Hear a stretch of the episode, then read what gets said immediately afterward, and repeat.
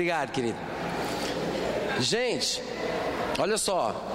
É, Para os que vieram pela primeira vez, meu nome é Natan, sou da cidade de Fortaleza, capital do Ceará. Em 96 me mudei para Campina Grande, a segunda cidade da Paraíba, para morar com um casal de americanos de Alabama. De lá fui para o Rio de Janeiro, passei mais ou menos três anos, casei com Ana, que está sentada, aliás, que está em algum lugar por aí desse recinto. E Hoje moramos em Campina Grande e é de lá que nós viajamos pelo Brasil e outros lugares ministrando a palavra de Deus. É um privilégio para mim, eu me sinto muito honrado pelo convite e pela oportunidade de ter pessoas que queiram ouvir aquilo que Deus tem colocado no meu coração. E quero dizer que tenho dado o meu melhor para conseguir expressar as coisas que eu sei ou que eu penso que sei da melhor forma possível, né? Eu sei que nem sempre as pessoas entendem tudo que o pregador diz. Às vezes a culpa é do pregador, às vezes a culpa é de vocês mesmos. Então, assim, tem muita coisa boa que você poderia compartilhar comigo e eu tenho certeza que seria uma bênção para a minha vida. Mas tem muita coisa que eu também sei que eu posso te abençoar com elas. Então, fica com o coração aberto, porque, como quem vai pregar sou eu, eu falo e você escuta. Amém? Para os que não estavam presentes, as ministrações estão sendo gravadas. Muito provavelmente eu vou colocá-las em áudio no meu site. E provavelmente, se Deus quiser e se eu achar que ficou bom, eu coloco os vídeos também, tá? E vocês podem baixar meu aplicativo, tem para Android, Windows, iPhone. Tem meu site também, que é meu nome, natanrufino.com.br, e você vai encontrar lá várias ministrações, algumas delas inclusive bem parecidas com as coisas que temos falado aqui. O aplicativo é de graça, os vídeos, os textos, os áudios são de graça também. Então, baixa no teu celular e abençoa a tua vida, investe e cresce em nome de Jesus. Amém? É, Para os que estavam presentes, vocês sabem sobre o que nós estamos falando, amém? Estamos falando sobre a infância de Satanás. É isso? Não. Estamos falando sobre casamento, sobre namoro, sobre divórcio, separação, desejo sexual, masturbação, pornografia, pecados sexuais, arrependimento. Que silêncio. Sobre tudo isso. E o melhor texto para falar sobre isso é 1 Coríntios capítulo 7, né? Eu não vou explicar porquê, mas quem estava presente já sabe. A Bíblia é uma revelação progressiva e existem bons textos no Antigo Testamento, mas devem ser utilizados à luz do que Deus nos revelou na época vigente, né? Estamos numa aliança superior, baseada em su superiores promessas, as coisas que Deus tinha para revelar, ele revelou e hoje a compreensão é bem maior. Temos a luz de Deus em nosso coração. E não podemos fazer como parece que grande maioria dos cristãos tem feito, desprezar o que Paulo diz. Alguns até dizem que desprezam de propósito, porque ele teve a coragem de falar em algumas ocasiões que era a opinião dele. Eu dou a minha opinião, não tenho palavra do Senhor. Digo isto, não, Senhor. Então, nós mostramos aqui que esta atitude é uma má interpretação dos textos de Paulo. Amém? Quantos estavam aqui me ouvindo falar sobre isso e aprenderam, podem confirmar com um amém bem forte. Mas, além das coisas que nós já vimos, eu devo ter parado mais ou menos no versículo 16, da última vez que nós abrimos 1 Coríntios capítulo 7. Eu não tenho certeza, alguém pode me ajudar? Qual foi o último versículo que lemos? 14. Porque o marido incrédulo é santificado no convívio da esposa, e a esposa incrédula é santificada no convívio do marido. Agora eu estou lendo 14, eu vou continuar.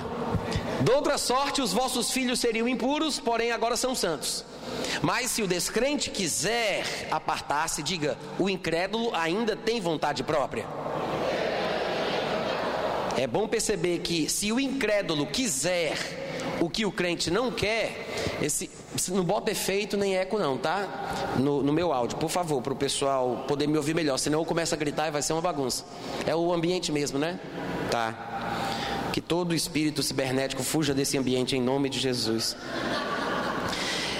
Versículo 15: Se o descrente quiser se apartar, ou seja, o descrente não aceita que o seu cônjuge fique agora servindo Jesus. Ele se converte, quer servir Jesus e o incrédulo diz: Aqui não, para mim não, na minha vida não. Ele tem esse direito, me deixem falar assim. Ele tem a liberdade de não querer continuar casado com um crente. Eu sei que alguns de nós, que nos dizemos da fé, temos a mania de pensar que temos autoridade sobre a vontade dos outros. Nós não temos autoridade sobre ser humano nenhum. Amém, gente? Temos autoridade em nome de Jesus sobre os demônios, mas eu expulso o demônio, mas não controlo a vontade da pessoa. Vocês podem dizer amém no momento certo, viu? Não tem problema nenhum. Eu posso sim expulsar um demônio, mas eu não posso controlar o que a pessoa vai querer ou não. A pessoa tem a liberdade até de não acreditar em Deus, quanto mais não querer continuar casada com a pessoa que agora virou crente, né? Então Paulo, como um líder maduro, equilibrado e que deve ser observado, nós deveríamos prestar atenção na maturidade e no equilíbrio de Paulo ao apresentar pontos polêmicos, é muito importante. Paulo diz: ó, o negócio é o seguinte: se o incrédulo consentir em conviver contigo que se converteu, não o deixe. Pode ser incrédulo como for, né? Pode viver chupando a chupeta do diabo como for, fumando cigarro, bebendo cachaça, o que for. Ele diz, se ele consente, se ele aceita, não deixe o marido. E por que o crente deve continuar com o incrédulo? Paulo explica: porque no convívio do crente que é santo, o incrédulo vai ser santificado. Então é a convivência que vai fazer com que o incrédulo se transforme, seja mudado. Por quê? Porque ele consente, ele está aberto, ele é uma pessoa que tem uma boa atitude para com o cristão, ele não se incomoda com isso, então já é meio caminho mandado. Se você fizer a sua parte, você provavelmente vai ganhá-lo, porque pela sua influência ele vai ser santificado. Agora, como nós não temos autoridade sobre a vontade dos homens, Paulo diz do outro lado: se ele quiser se apartar, que se aparte. Porque em tais casos não fica sujeito nem o irmão nem a irmã aos votos matrimoniais, ele não fica sujeito a ter que viver essa vida subserviente, tendo que ir atrás do marido incrédulo que lhe abandonou. Ela não fica, a pessoa crente não fica subjugada a essa situação desastrosa, angustiante, que não é culpa sua, porque não foi ela que se apartou do incrédulo. Foi o incrédulo que se apartou dela. Não foi ela que fez tudo para o incrédulo não suportar mais, para ela ir embora. Foi o incrédulo quem não quis. Irmãos, o crente não deve colocar o incrédulo para correr. Não é uma atitude cristã. Se é marido, se é esposa, está casado, ele consente, então faça tudo para salvar essa alma, né? E para também melhorar o seu casamento. Agora, se o descrente quiser se apartar, tudo bem. Nesses casos, em tais casos, você só se encaixaria nesse caso se fosse o incrédulo que tivesse tomado a iniciativa de sair da casa, de abandonar o lar. Não adianta o crente fazer o inferno na vida do incrédulo, para ele não aguentar mais conviver com essa crente chata, para depois ela dizer que foi ele que lhe deixou. Cadê o amém, gente? Então, é um caso muito específico. Aí ele fala que não fica sujeito à servidão, porque Deus nos chamou para a paz. Pois como sabes, ó mulher, se salvarás o teu marido, ou como sabes, ó marido, se salvarás a tua mulher. O que confirma que nós que somos crentes não temos garantia de que os nossos parentes serão salvos. Porque existe um ranço religioso que traz a ideia de que os parentes estão debaixo da promessa, né? Não, está debaixo da promessa. Não é salvo ainda não, mas está debaixo da promessa. Gente, não há promessa nenhuma de que os seus parentes serão salvos.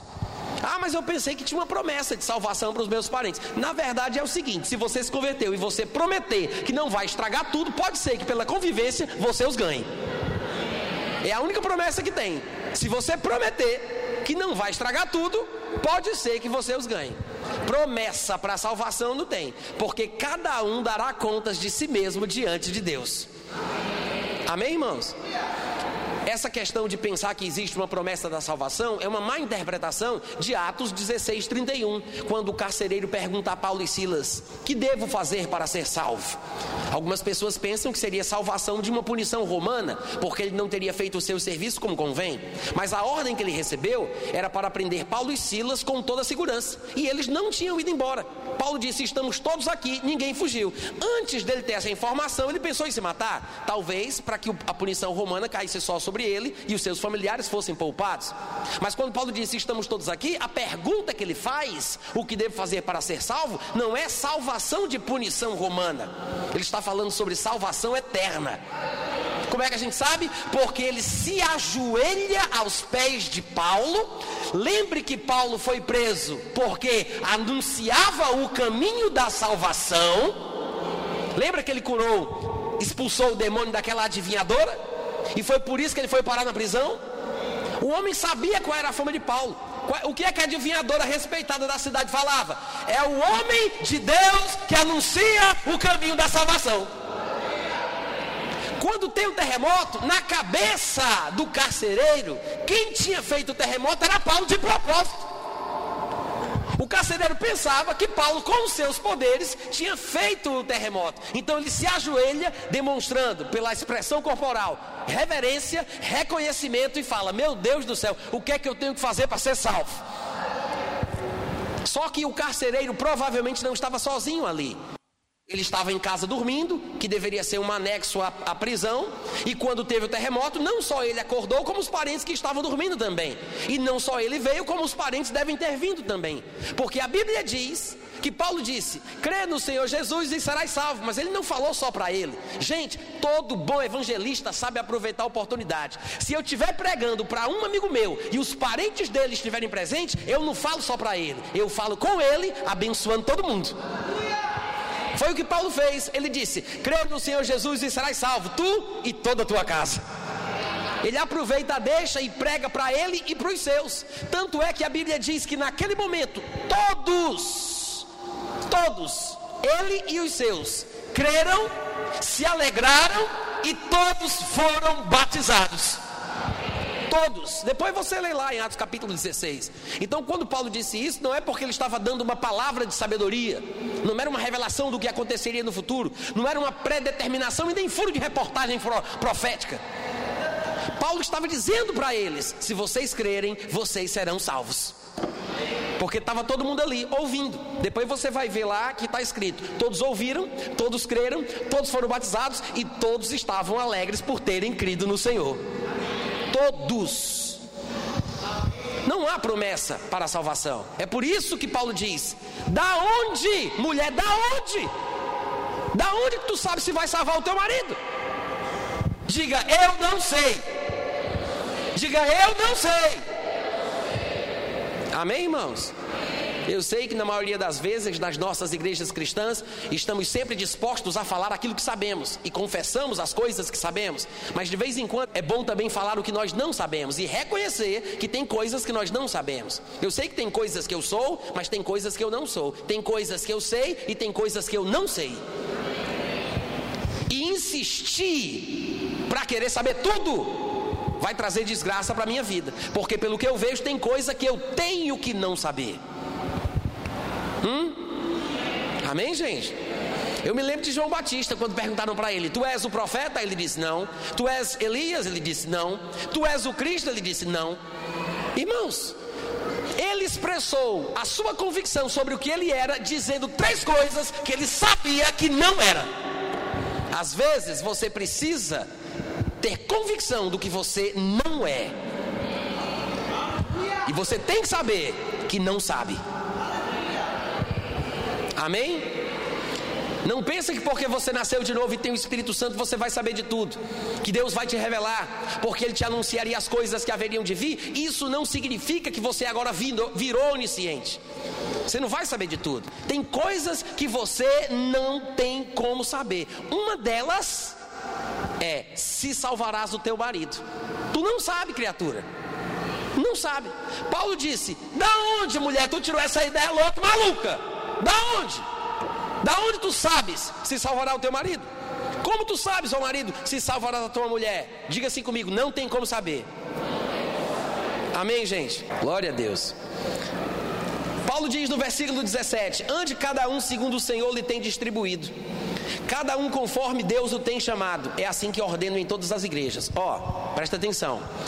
Paulo ele vem falando aqui sobre as questões de relacionamento E quando chega nesse momento, ele vai abrir um parêntese.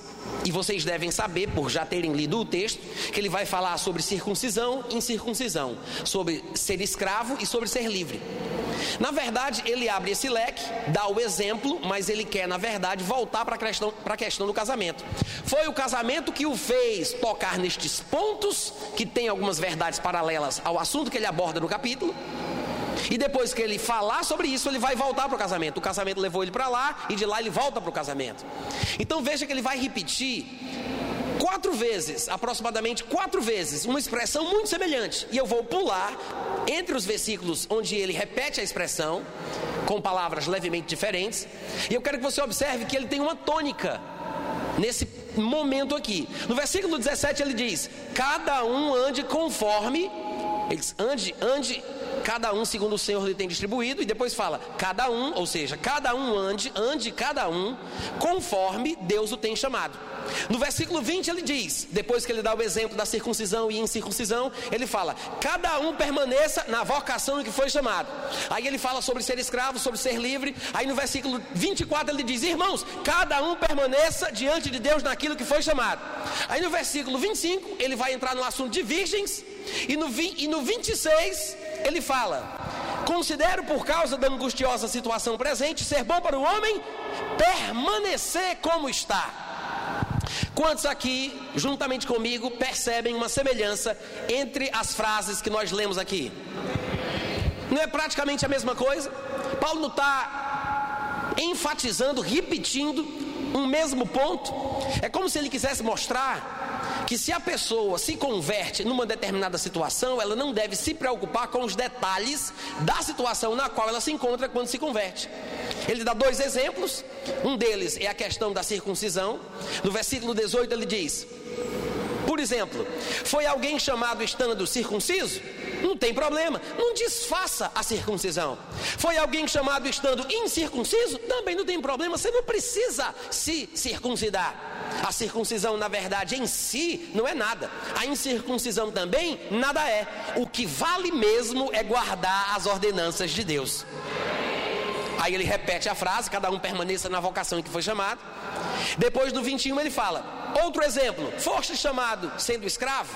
Não te preocupes com isso Pois se ainda, ainda podes tornar-te livre, aproveita a oportunidade. Pessoas naquela época que eram escravas de outras, Paulo disse: não se preocupe com a sua situação social, mas se surgir uma oportunidade de você se tornar livre, pega a benção.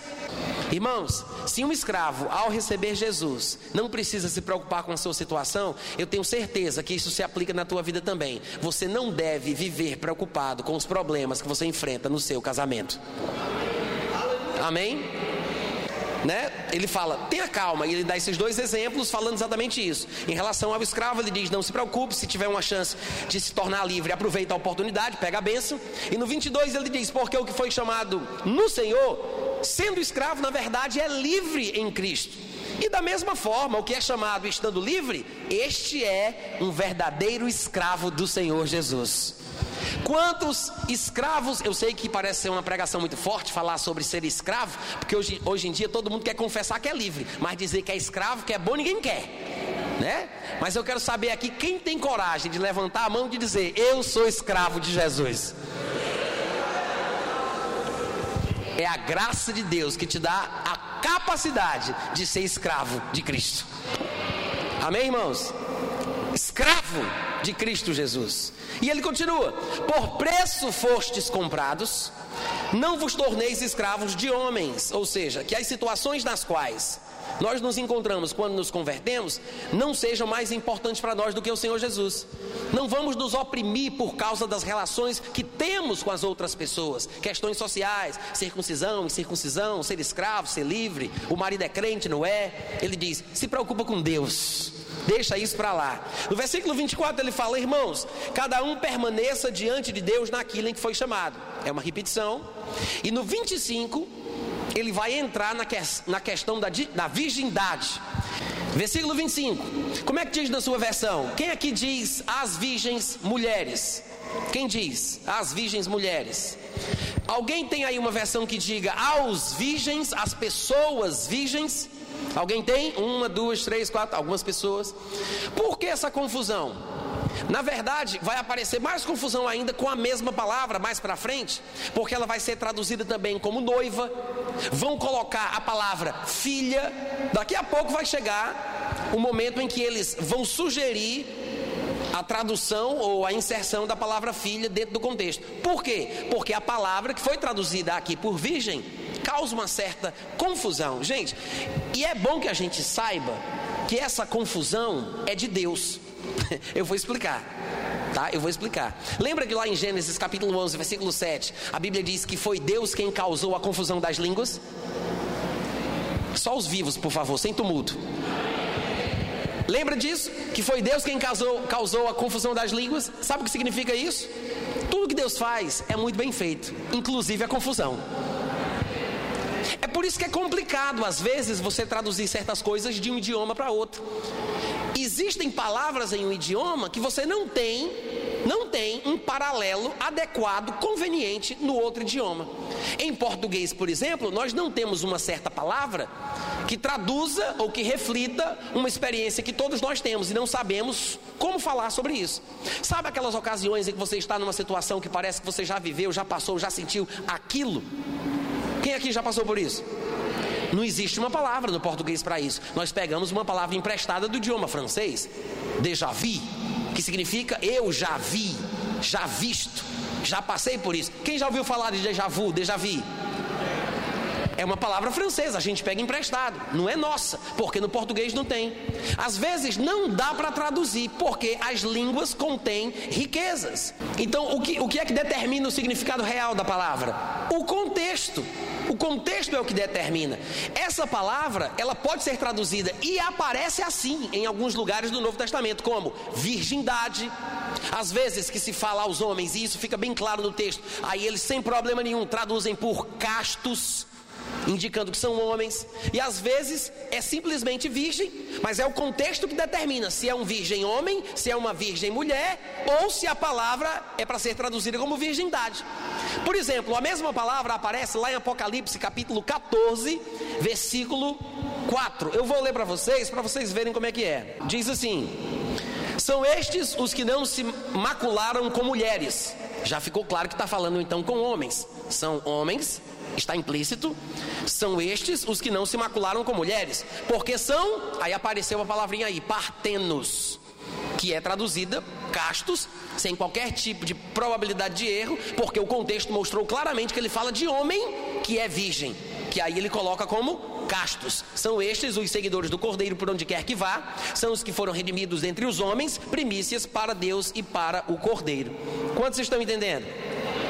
Então, quando a palavra aparece, se o contexto não esclarece, fica confuso. É por isso que em umas versões você vai encontrar o texto de uma forma, em outras versões você vai encontrar o texto de outra forma. O que é que eu penso sobre a melhor tradução para essa palavra? Eu vou compartilhar isso com vocês agora.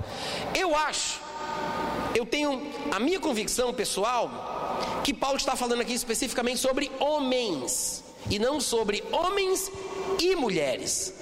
Eu vou ler o contexto e depois vou explicar. Você vai observar o porquê que eu penso isso. Ele diz, com respeito, e eu vou, eu já vou colocar a minha interpretação, tá?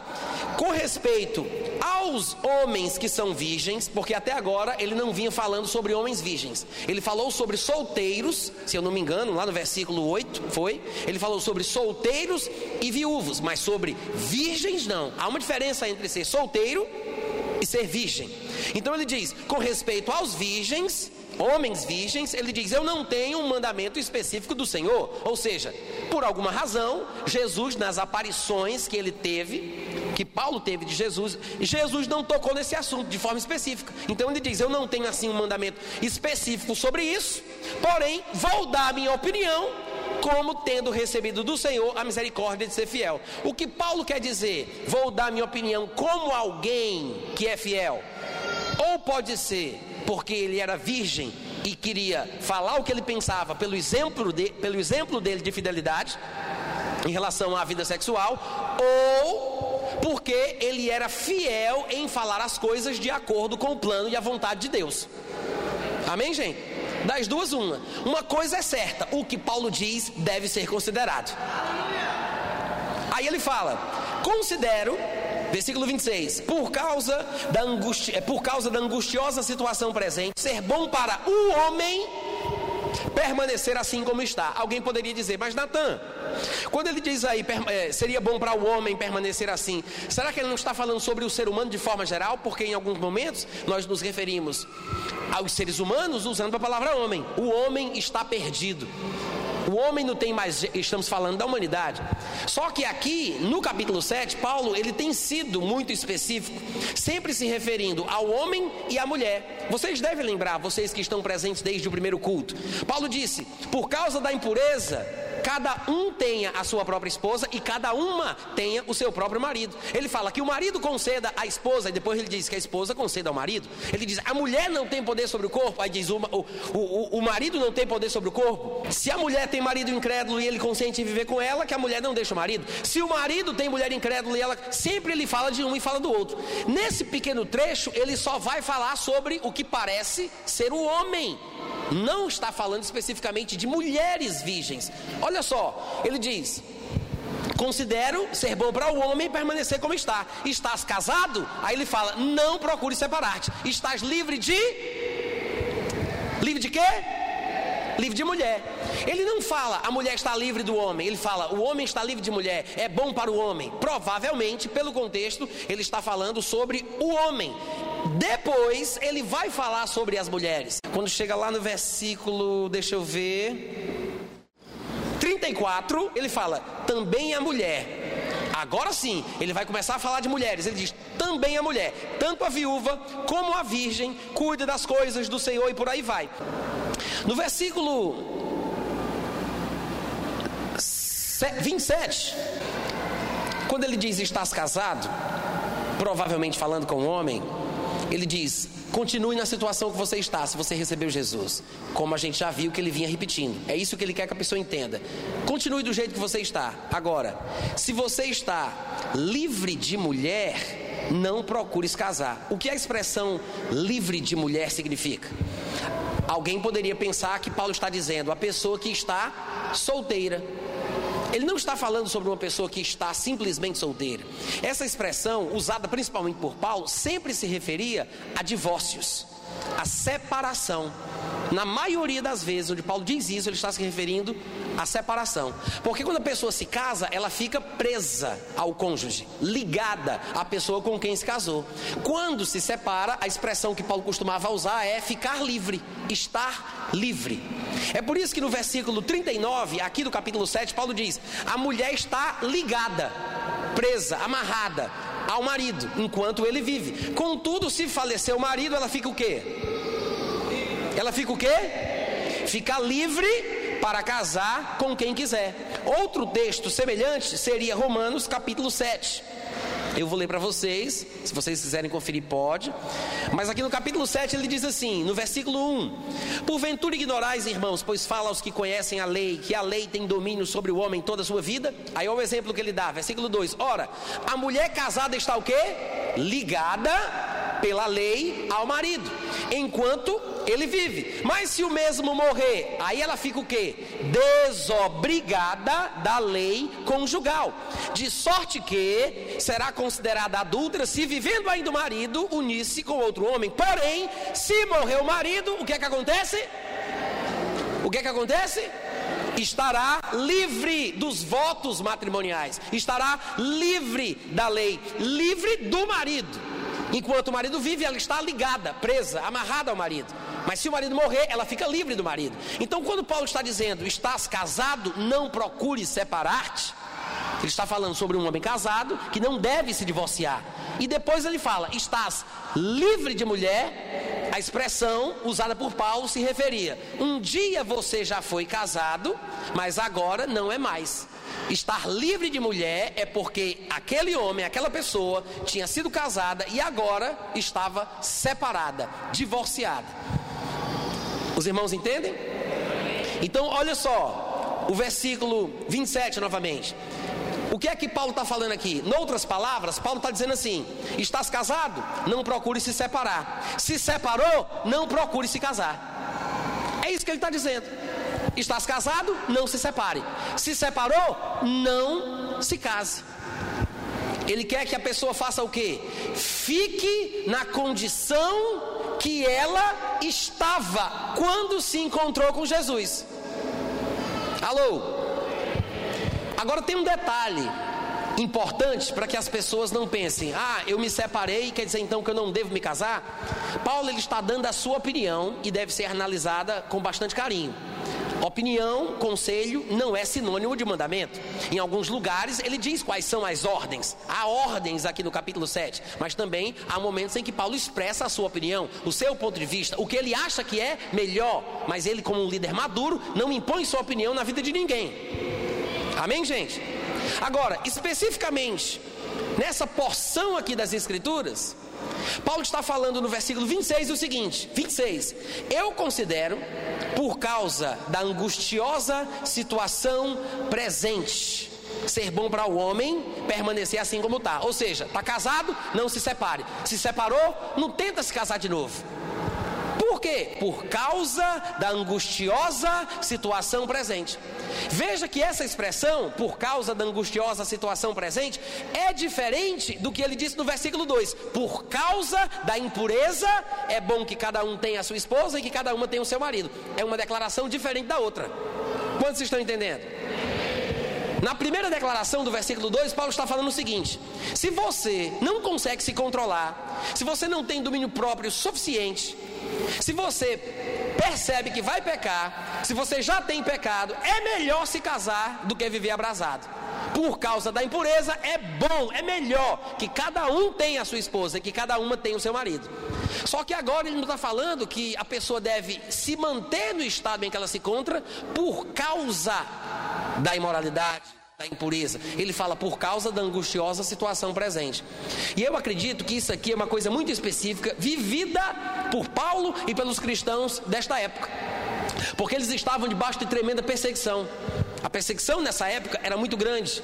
Muitos cristãos estavam sendo encarcerados, mortos, traídos, perseguidos. E irmãos, numa situação, vamos colocar assim, de guerra civil num país, ou de perseguição ferrenha contra você, a sua fé, você não consegue viver em paz como convém. Não dá para ter um romance nos padrões da palavra, não dá para poder ter um filho em paz, não dá para criar os seus filhos e viver com a sua família no seu lar. Você está sendo perseguido o tempo inteiro. Muitas vezes você tem que ficar disfarçado você tem que fugir de uma cidade para outra. A qualquer momento você pode morrer. Em situações angustiosas como estas, não dá para ter uma vida normal. É por isso que Paulo dizia: orem pelas autoridades, orem pelos que estão em posição de eminência, para que possamos ter uma vida tranquila. Porque se eles nos perseguirem, tudo vai ter que virar de ponta cabeça. Então eu acho que Paulo aqui nesse pedaço não está se referindo à imoralidade do mundo, mas sim à perseguição que os cristãos estavam enfrentando.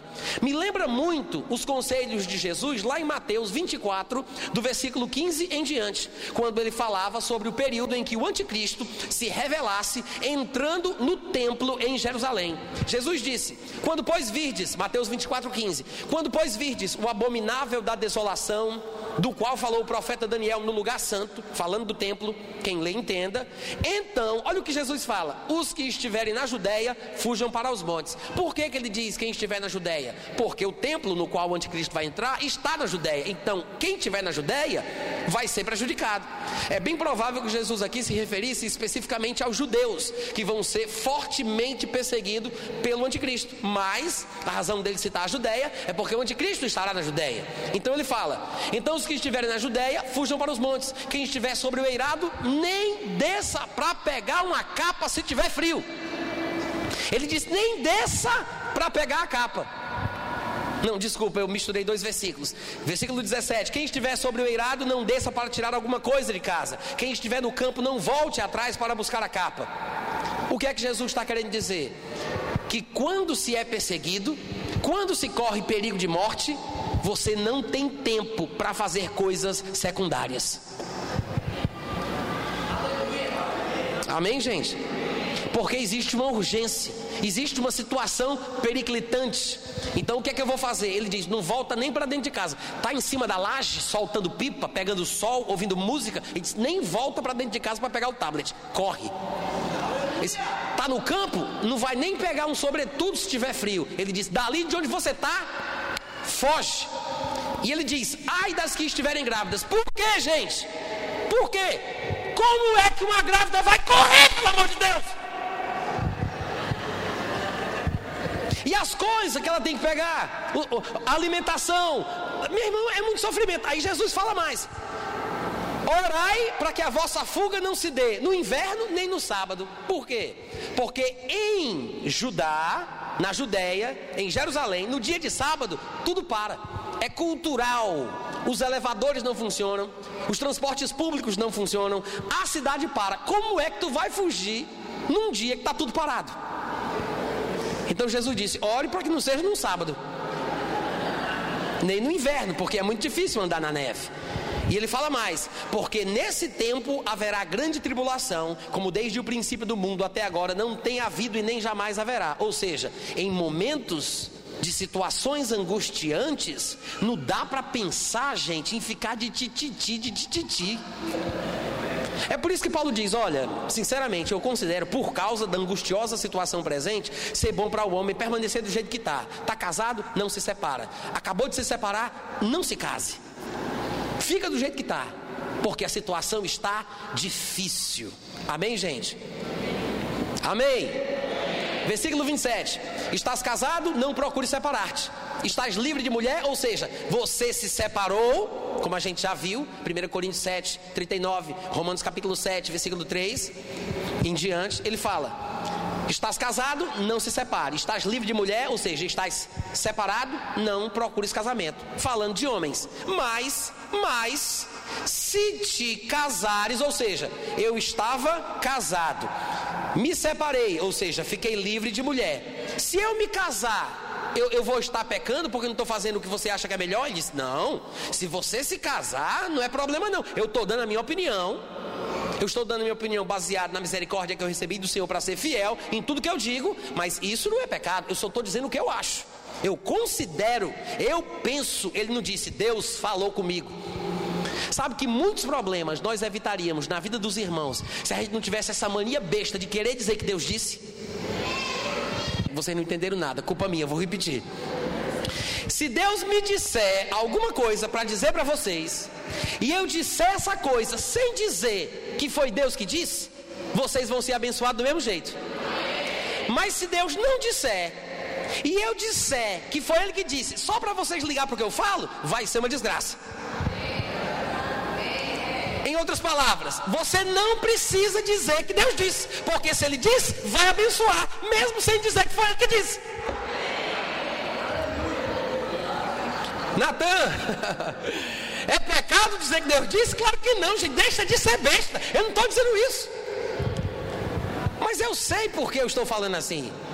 Muita gente vai longe demais, exagera demais, ou quer ganhar a confiança do povo, ou porque teve uma sensação um pouco fora do normal, aí já quer dizer que essa sensação foi Deus falando.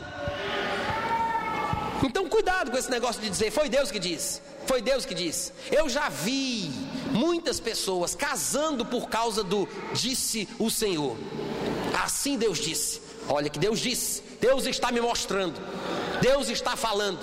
Cuidado com isso, gente. Amém? Amém, irmãos? Então tá, ele diz: se estás casado, não se separe. Se está separado, não se case. E se casar, Paulo? Diz, não. Se te casar, mesmo depois de estar separado, com isso não peca. Agora, olha para mim, presta atenção. O que é que Paulo quer dizer com esse negócio da pessoa estar tá separada e casar de novo sem ser pecado? Porque a gente viu aqui ele falando sobre esses assuntos. E ele disse: se um casal de crentes estiver com problema no casamento, e se a mulher quiser se separar do marido, ela fique sem casar. Ou se quiser casar, que case com o mesmo marido, de novo. É isso que ele diz. Aos casados digo, não eu, ordeno, não eu, mas o Senhor, que a mulher não se separe do seu marido. É uma ordem. E se alguém já tiver desobedecido? Bom, isso não tem nada a ver comigo, você presta conta com o Senhor que deu a ordem quando chegar na frente dele. Né? Mas ele diz, Paulo diz, Jesus ordenou que a mulher não deve se separar do marido. E se separar, deve se reconciliar com o marido se quiser casar de novo. fica sem casar se separar. Mas se quiser casar de novo, se reconcilia com o marido. Então por que, que ele diz aqui que porventura esteja separado? Se ele se casar, não é pecado. Porque este caso se encaixa em duas únicas possibilidades. Vocês estão me ouvindo? E a gente já sabe quais são, porque Paulo já tocou nos assuntos, já falou sobre elas. Primeiro, eu não gosto muito de falar sobre isso, porque as pessoas hoje em dia estão muito dispostas para se separar por qualquer motivo. E às vezes até armam, montam armadilhas para que a pessoa saia de casa para depois dizer que se separou pela culpa da pessoa que saiu. Mas a pessoa só saiu porque a outra armou um inferno para ela. Às vezes acontece isso. O incrédulo, por exemplo, se o incrédulo se apartar, que se aparte. Nesse caso, eu não estou sujeito à servidão. Aí, como eu sei que a Bíblia diz isso, eu faço o um inferno na vida do incrédulo para ele me deixar, para eu poder me casar com o que eu quero. Entendeu o que eu falei?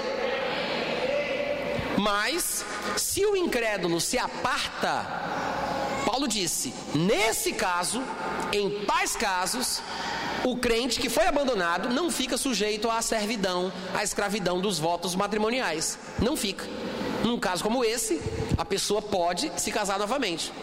Agora, outra situação seria: se a pessoa está casada, dois casados no mundo, são dois mundanos, dois pecadores, casados, e por alguma razão se separam, e depois de separados, um deles se converte.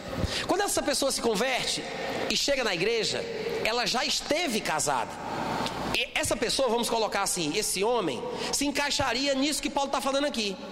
Estás casado? Não se separe. Estás separado, ou seja, livre de mulher? Esse homem, que hoje é crente, um dia esteve ligado a uma mulher. Ele se separou dessa mulher, está, está livre daquela mulher.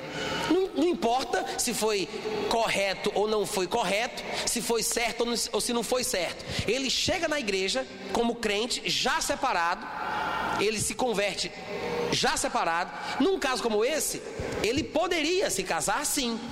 Por quê? Porque segue o princípio que Paulo repete o tempo inteiro: permaneça no estado em que você se encontra quando Jesus te chamou. Imagina se esse homem já passou por outro relacionamento depois que se separou. Muitas pessoas hoje dizem assim: não, você tem que corrigir a sua vida para trás mente. Você tem que ir atrás da sua ex-mulher, e, e às vezes o cara já casou com outra, já teve outro filho, já separou também.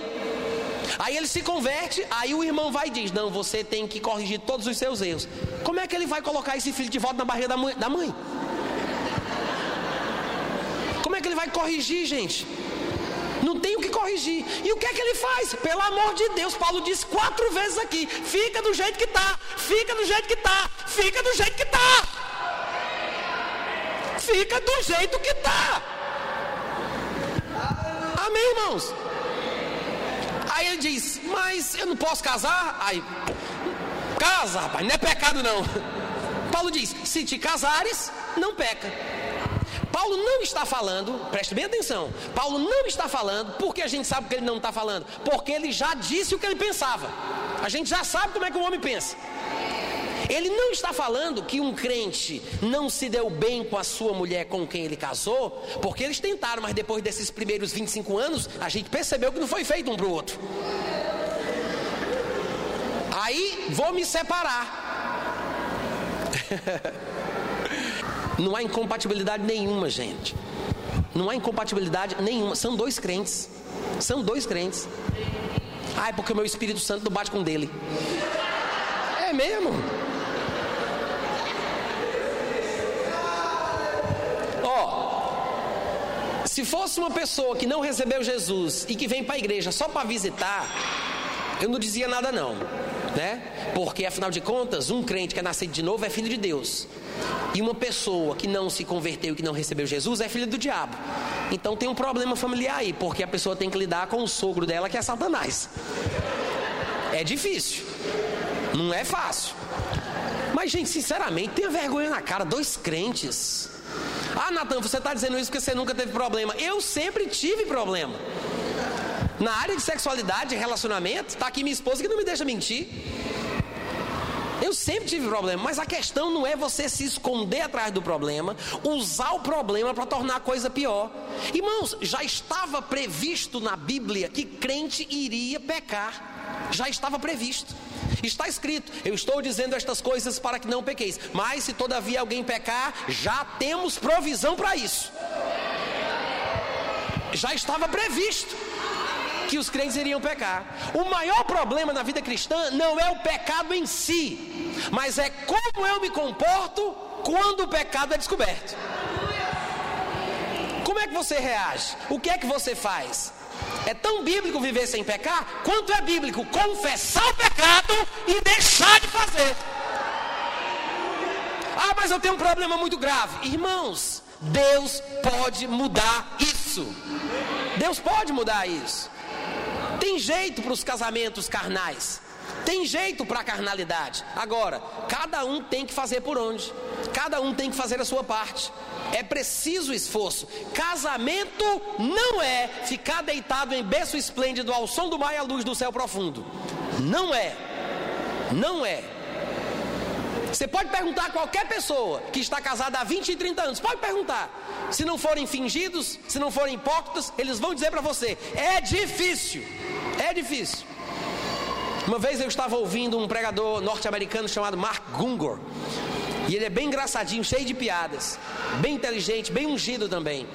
Mas ele falava uma coisa e eu achei bem engraçado. Ele disse que uma vez, conversando com algumas pessoas, as pessoas perguntaram: Mas vocês são casados há tanto tempo e você nunca teve vontade de se separar? Você nunca pensou em divórcio? Olha aqui para mim que é mais negócio, gente. Psst, oi, ei, olha essa concorrência para cá. Perguntaram para ele: Vocês são casados há tantos anos, vocês nunca pensaram em divórcio? Aí o Mark Gungle respondeu: Bom, em divórcio eu nunca pensei, não, mas em assassinato várias vezes.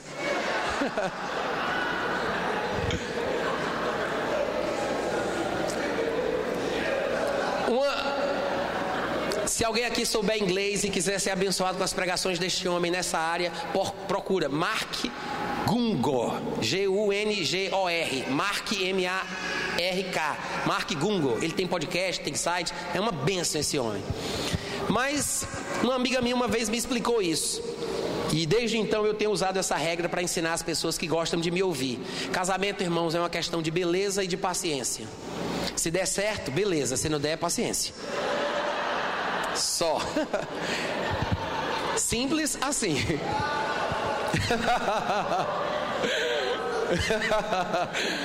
Quantos estão aprendendo alguma coisa hoje à noite? 27. Estás casado? Não procure separar-te.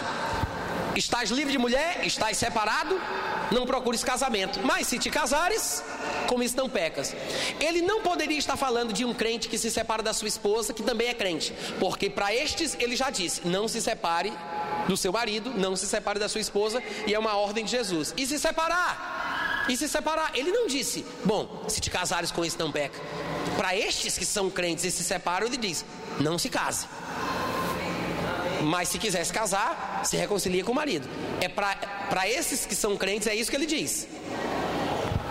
Amém, gente? Está claro?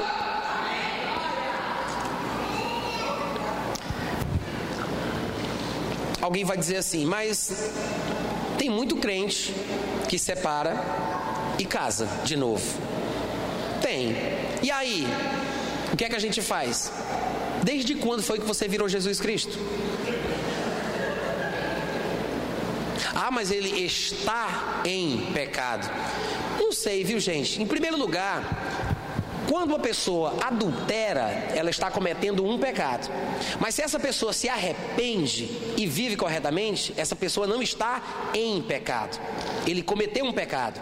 E outra coisa, o pecado do adultério não é o pecado imperdoável.